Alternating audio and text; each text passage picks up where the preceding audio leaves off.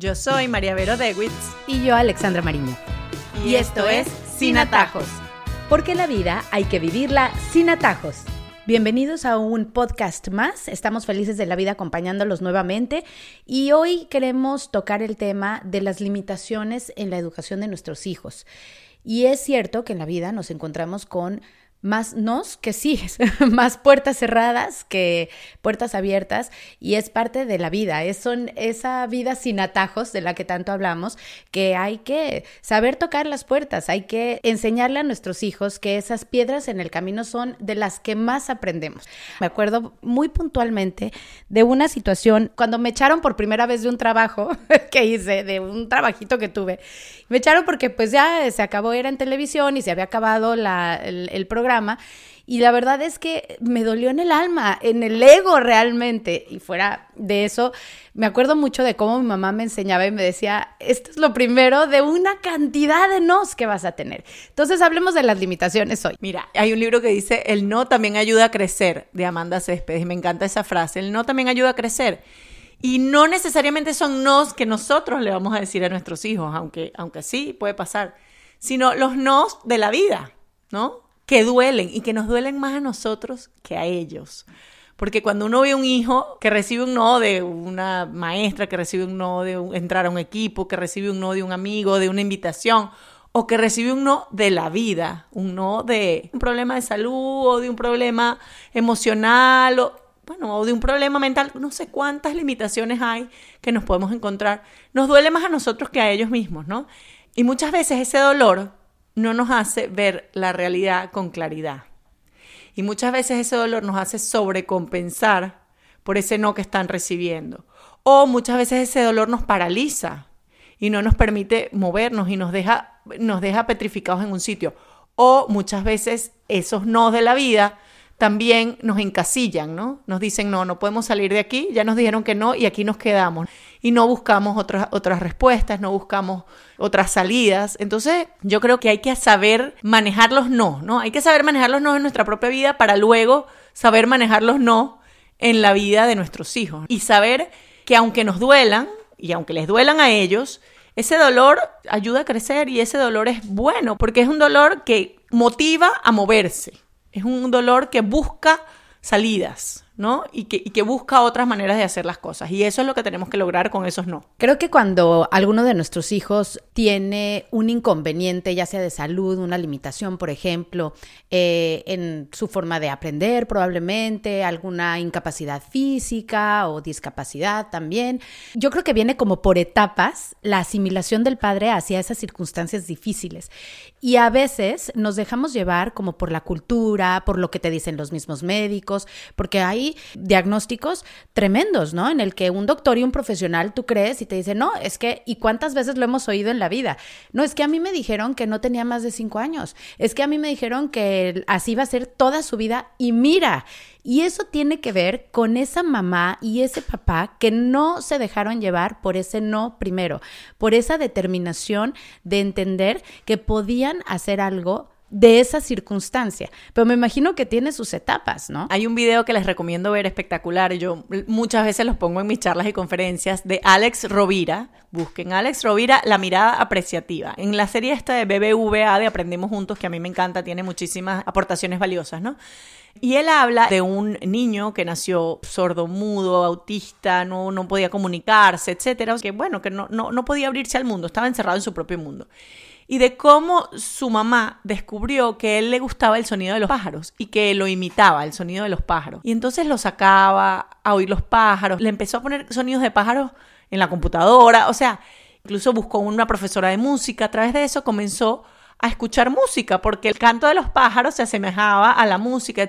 Después dice que hoy en día esa persona es un compositor y tiene música, es un japonés, no me acuerdo el nombre, pero bueno, vean el video. Entonces decía, cómo la mirada de esa mamá que no vio las limitaciones de ese hijo, sino que vio su potencialidad. Es que en ese momento era nada más que sonrió al oír la música de un pájaro, ¿no? Imagínate la delicadeza de esa mamá de ver a ese hijo con esos ojos. Él habla de cómo nuestra mirada puede cambiarle la vida a una persona y muchas veces lo hemos oído con profesores, con niños que se han conseguido a alguien en ese camino, que de repente son huérfanos y solo por mirarlos distinto no por mirarlos en esa casilla en la que están, sino por mirarlos distintos, han logrado salir de ahí, han logrado cosas fantásticas. Entonces, yo creo que esa mirada la tenemos que cambiar. No enfocarnos en los no, sino enfocarnos en los sí, en los puede ser, en los vamos a ver. Y muchas veces cuesta, ¿no? Porque etiquetar es lo más fácil y quedarse como conformarse, decir, bueno, hasta aquí llegamos, hay que ayudar a nuestros hijos a salir de esas limitaciones que son impuestas por la vida, por ellos mismos o por los demás, y lograr salir de allí. Como mamás, como papás, nos llenamos de miedos. Y esto es innato, es decir, eh, te conviertes en padre instantáneamente, te conviertes en este pajar de sueños para tus hijos, pero también de miedos, ¿no? Todo te da miedo y no quieres que les pase nada y no quieres que les rompan el corazón y no quieres que eh, los amiguitos se metan con ellos y que sufran y demás. Pero, ¿qué le dirías tú a esos papás que saben que su hijo está para hacer algo muy grande, pero que va a ser un camino bien difícil, sea lo que sea? O sea, tú instintivamente sabes que debes dejar que lo hagan, que sigan esos caminos. Yo siempre pienso como en estas personas que han logrado cambiar realmente las costumbres o las leyes incluso a partir de su propia libertad, ¿no? De su propia seguridad. Y sin embargo, yo pienso como en esos papás que están detrás y decir, tengo que apoyar esto, pero ¿cómo me da miedo? Mira, yo diría que todo lo valioso cuesta. Y estamos en una época en la que la palabra sacrificio, en la que la palabra eh, entrega, en que la palabra esfuerzo de repente no son tan populares, ¿no? O sea, dile a alguien que tiene que hacer un sacrificio. ¿qué? ¿Qué es eso? No, o sea, es imposible, ¿no? Pero bueno, esa es la vida. O sea, la vida es hacer cosas que nos cuestan, que probablemente no nos gusten, que probablemente eh, no nos sean fáciles, pero así es que logramos cosas grandes, ¿no? Y lo mismo en la, en la maternidad y en la paternidad. Hay una publicidad que me encanta, un video, que habla que van a tener un bebé, ¿no? Entonces van a tener un bebé y ellos lo, lo, asemejan como que van a ir a la playa, ¿no? Entonces ella hace su maleta para la playa y mete los traje baños de la playa y se montan en el carro y cuando van en el camino, el camino a la playa está cerrado y se da cuenta que los desvían a la montaña. Y bueno, y llegan a la montaña con su maleta de la playa, con todo, y dice, bueno, y ahora tenemos que aprender a estar en la montaña porque íbamos a la playa. Entonces es una publicidad sobre los niños con enfermedades raras. Y es muy conmovedor el comercial porque al final tú dices, sí, bueno, de repente los sueños que yo tenía eran estos y los deseos que yo tenía eran estos y la imaginación que yo tenía era esto, pero cuando me tocó la montaña y no la playa, entonces ahora qué hago, ¿no? Esto era para enfermedades, pero yo cuando veo ese video lo aplico a cualquier realidad de la paternidad, sea tu hijo sano, sea tu hijo perfecto, sea tu hijo el mejor estudiante, el mejor deportista, hay muchas cosas que te van a parecer una montaña, porque educar hoy en día es una montaña, no es la playa. Hay muchas veces que hay que quedar mal, que hay que decir que no, que hay que, que hay que ser fuertes, que hay que hacer cosas que no nos gustan. Y para ellos también, o sea, ellos van a tener que aprender a crecer, o sea, porque, ¿por qué? Porque si seguimos la corriente de la sociedad hoy en día es abundancia, materialismo, dame todo, no sufras, eh, sé feliz todo el tiempo, haz lo que te provoque. Y podemos estar inertes y seguir esa corriente. Y luego no nos quejemos cuando tengamos hijos universitarios que no encuentran sentido a su vida, que son adictos, que no logran mantener una relación sentimental, que no logran mantener un trabajo, porque esta corriente a eso es a lo que los va a llevar. En cambio, una educación en la que hay que decir que no, tienen que aprender a hacer sus encargos, tienen que hacer cosas que no les gustan, tienen que estar incómodos, hay muchas cosas que les van a costar, nosotros muchas veces vamos a quedar mal, vamos a ser los malos papás, etc. Esa educación es la que probablemente lleve hijos que luego puedan cambiar el mundo, porque son capaces de tener la fortaleza para soportar las cosas difíciles. Y eso es el secreto de la crianza hoy en día. Estamos criando hijos fuertes que puedan soportar los embates de la vida, los nos de la vida, o estamos criando hijos débiles que lo único que están acostumbrados es a yo me merezco, yo me merezco, yo me merezco y que luego, bueno, van a enfrentarse a una vida sin esas herramientas. Creo que esto nos lleva un poquito a ver lo que está sucediendo con las redes sociales y lo que los niños están y adolescentes están expuestos a, a esa realidad como tan, tan irreal. es una realidad irreal porque como niño o como adolescente, antes de salir al mundo real, como que tienes una idea, ¿no? Vaga. Y, yo lo pongo como, como lo que pensábamos nosotros desde nuestro punto de vista. Y por supuesto siempre es irreal. Pero ahora ellos pueden ver una realidad que no es. Y creen que es muy fácil. Y por eso creo que al hablar de limitaciones, cuando van a hacer las cosas creyendo que es así de sencillo como lo ven en el TikTok o en el reel de Instagram, pues se dan cuenta que no es fácil, que así no es.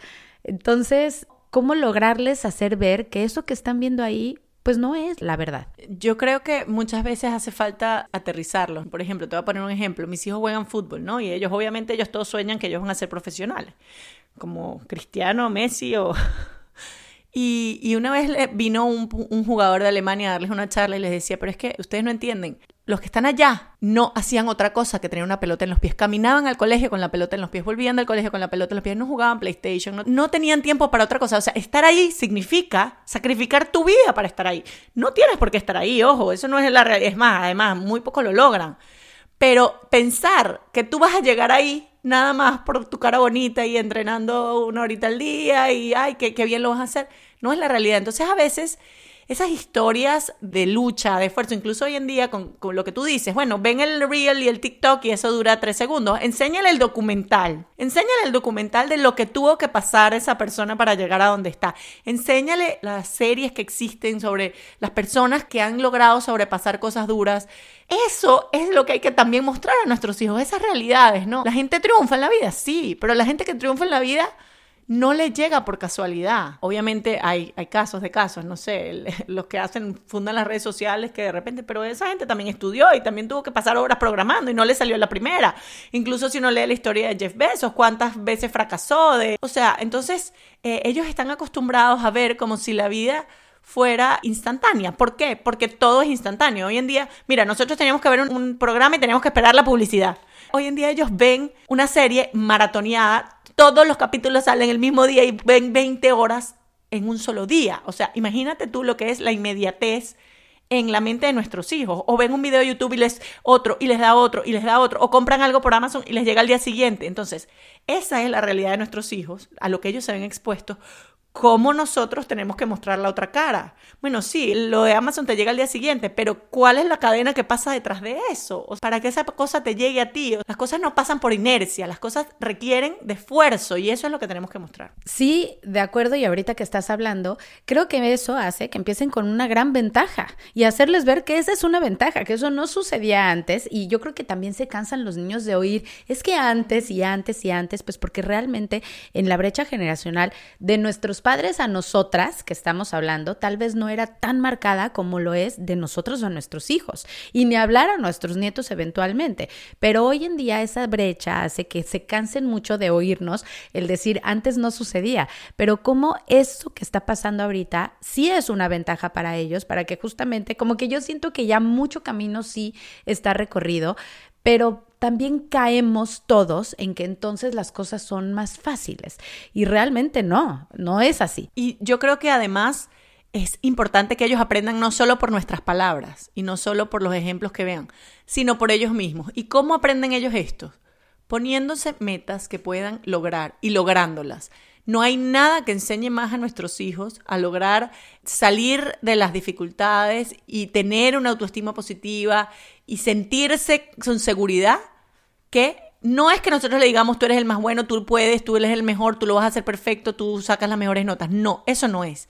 Es ellos lograr algo que se hayan propuesto. Pero para esto tenemos que tener hijos que tengan sentido de la realidad y que busquen tener metas. O sea, cuando un hijo te dice, es que me propuse, no sé, sacar A en esta materia, ¿cuánto me cuesta? ¿Y qué pasa cuando sacan A? O sea, el sentido del logro, de decir yo me propuse algo y lo logré. Eso, eso genera en nuestros hijos algo que por más que nosotros les digamos 80 mil palabras, se lo, les mostremos, o sea, es esa realidad que ellos mismos vivieron la que les va a generar esas ansias de seguir luchando y de hacer las cosas difíciles porque van a ver el resultado, van a decir yo me propuse algo y lo logré. Entonces tenemos que estar pendientes de que nuestros hijos puedan ponerse estas metas, de que se pongan metas Nuestros hijos se ponen metas o están sencillamente esperando que la vida les pase, ¿no? O sea, tienen alguna motivación, una motivación interna, algo que los motive a moverse o no nada les motiva. Preocupante cuando nada le motiva a tu hijo. Tienes que buscar ayuda cuando nada le motiva a tu hijo. No, es que no le interesa nada, es que no quiere hacer nada, es que no quiere salir del cuarto, es que quiere estar todo el día encerrado. Ok, eso es una señal de alarma. Tu hijo tiene que tener algo por lo que vivir, algo por lo que moverse. O sea, quiero quedar en el equipo, quiero ser el arquero principal, quiero ser la bailarina, la... quiero sacar A en esto, quiero estar en el cuadro de honor, quiero entrar en esta universidad. Esas son las cosas que nos mueven, igual que a nosotros. Quiero lograr este trabajo, quiero que mis hijos sean así, no sé cuántas cosas, pero eso es lo que nos mueve a los seres humanos. Entonces, de eso sí hay que estar pendiente, de que ellos sean capaces de ponerse metas realizables, porque ojo, las metas de nuestros hijos no pueden ser, no, yo voy a ganar 6 millones de dólares en las grandes ligas. Bueno, probablemente eh, es muy difícil que eso se logre, porque muy pocos lo logran, a menos que tu hijo tenga un talento especial, porque sí hay que contar con talento además de esfuerzo para lograr eso. Pero metas realizables, yo quiero estar en el equipo del colegio, bueno, este año no lo logré, pero el año que viene voy a trabajar para lograrlo. Y cuando lo logran, Oye, qué bien se siente, ¿no? ¿Cómo identificar esos momentos en los que ya hay unas alarmas, que dices tú que no es normal o típico de una edad, por ejemplo, o sea, si a mi hija le preguntan y le pasa muchísimo, porque a los 12 años ya muchas saben, o por lo menos dicen que quieren ser veterinarios, médicos, youtubers, lo que tú quieras, pero le preguntan mucho y realmente ya no sabe, ¿no? Le digo, está bien, está bien que a tus 12 años no sepas, a lo mejor ya si te lo dicen a los 20, pues ya estaría de preocupación, pero sí hay cosas típicas para la edad que están viviendo los niños, pero hay muchas otras que como dices tú, no es normal y sí hay que hacer algo al respecto. Pero ¿qué es hacer algo al respecto? ¿Cómo como padre, cuando ya también tuviste todas esas limitaciones de que le dijiste todo, hiciste todo, ¿cuándo es necesario pedir ayuda y a quién se la pides? Mira, yo creo que un niño o adolescente, y estas son señales de alarma que hay que tener eh, pendientes porque, porque son señales de alarma que pueden apuntar a un problema mayor, pierde el gusto por cosas que antes le gustaban. O sea, por ejemplo, era un niño que era muy deportista y de repente ya no quiere hacer deporte. O era un niño que le gustaba mucho jugar videojuegos y ya no quiere hacerlo. O es un niño que le gustaba mucho salir con amigos y ya no. O es un niño que le gustaba mucho cocinar y ya. Bueno, ejemplos cuando, cuando sientes que no quiere salir de su zona de confort, es decir, que está en su casa y no quiere salir del cuarto, etc. Y ojo, esto pasó mucho también después de la pandemia. Se sintieron muy cómodos en su cuevita, en la cuevita que les creamos, ¿no? En donde tenían todo. Y, y bueno, salir de ahí es incómodo. Y eso puede durar un tiempito, sí. Pero cuando ya pasa el tiempo, pasa el tiempo y ves que siguen en la cuevita y no quieren salir de la cuevita, todo les genera incomodidad, yo sí pediría ayuda. ¿A quién? Bueno, a un psicólogo de confianza, ¿no? A una persona que tú le puedes decir, mira, un psicólogo infantil, es normal que mi hijo cambie así, es normal que mi hijo no sienta gusto por nada, es mi hijo que lo, es normal que mi hijo lo que antes le gustaba ya no le llama la atención. Ahí es donde hay que estar pendiente, ¿no? Y, de repente en la adolescencia sí pasa que cambian los gustos. Y los adolescentes también sí pasa que se encierran mucho y eso es normal. Pero es distinto eso a, ese desgano por la vida. Es distinto la adolescente que quiere cuidar su intimidad, que no quiere estar con la mamá y con el papá y con los hermanos que le molestan, que quiere estar solo con los amigos, etcétera, con aquel que uno ve que no le está teniendo gusto a la vida, o sea, que nada le está llamando la atención, que no se motiva por nada. Ese es el que yo creo que hay que estar muy pendiente. Entonces, básicamente, confiar en ese instinto, porque muy en el fondo sí sabes que algo está mal. Uno sí tiene como papá y como mamá, porque en este caso no son solo el sexto sentido de, las mamás, eh, decir algo aquí está mal, cuando algo está mal es mejor tomar acción y, bueno, verlo como una limitación más, que es lo que estamos hablando. Entonces llegamos así a nuestras conclusiones.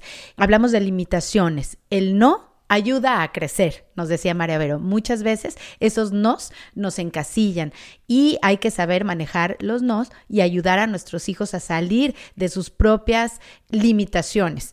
Hay un video que nos recomendaste para que lo recordemos. De Alex Rovira, eh, de la serie BBVA Crecemos Juntos, que se llama La mirada apreciativa. Hablamos de que todo lo valioso cuesta. El sacrificio no está de moda, pero hay que siempre enseñárselo a nuestros hijos. La corriente de la sociedad hoy en día es haz lo que quieras, lo que te provoque, todo está bien y hay que hacer que salgan de esa corriente, ir contra la corriente en este sentido, enseñarles a ver las realidades detrás de aquel que triunfa y la cantidad de limitaciones que tuvieron.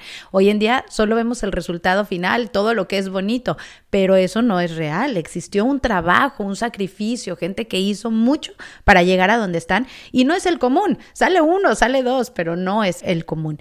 Es importante que aprendan no solo por nuestras palabras, sino dejar que ellos aprendan por sus propios méritos algo que se han propuesto. Ayudarles a tener esas metas, a seguirlas. Y ahí empezamos a hablar de las señales de alarma. Cuando un niño pierde el gusto por algo que antes le apasionaba, bueno, probablemente sí es lógico dentro de la adolescencia y los cambios y demás, pero hay veces en las que ya sabes que cuando pasa el tiempo y quieren seguir en su zona de confort, en lo que es cómodo y que ese adolescente ya solo quiere su espacio y tiene un desgano por la vida, son señales de alarma para que busquemos ayuda profesional. Es así, yo creo que las limitaciones en la crianza siempre las vamos a ver y las limitaciones en la vida, en nuestra vida y en la de nuestros hijos. El tema es cómo las miramos si las miramos como cosas que nos aplastan o como obstáculos en el camino que hay que aprender a saltar o a esquivar para seguir caminando. Y yo creo que eso es lo que va a hacer toda la diferencia. Los invitamos para que se inscriban a la plataforma de podcast favorita y así sepan